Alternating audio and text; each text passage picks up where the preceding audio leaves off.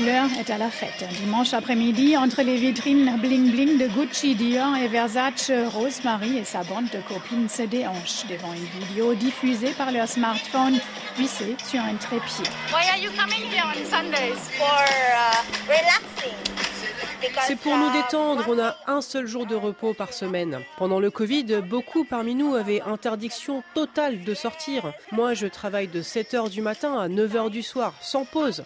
Je m'occupe des enfants, je cuisine, je nettoie, je fais un peu partie de la famille, mais d'autres aides à domicile souffrent. Leurs patrons ne sont pas gentils avec elles.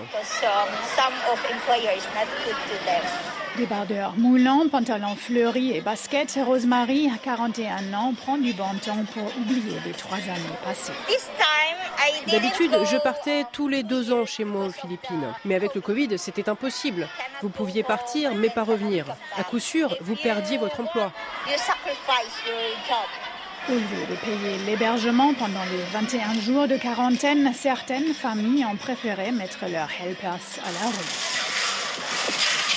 Courbée en deux, Leila enroule du scotch autour d'un gros colis. En semaine, elle s'occupe 12 heures par jour d'un vieux monsieur pour un salaire de 700 euros par mois. Le dimanche est réservé à sa famille. J'envoie du café, du chocolat, des fruits aux Philippines, à ma famille.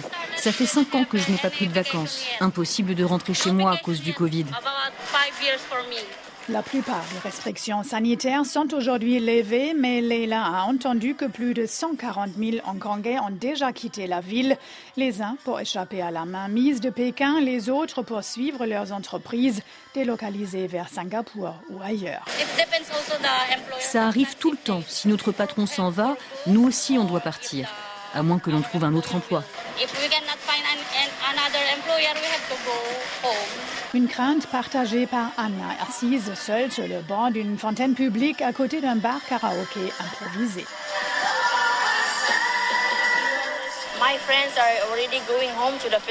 Mes amis sont déjà repartis aux Philippines pour toujours.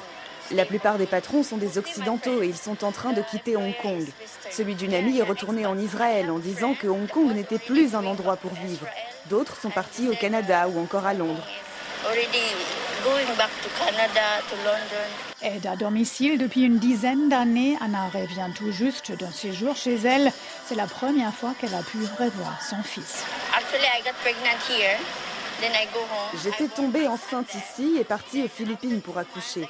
Mon fils n'avait que deux mois lorsque je suis retournée à Hong Kong.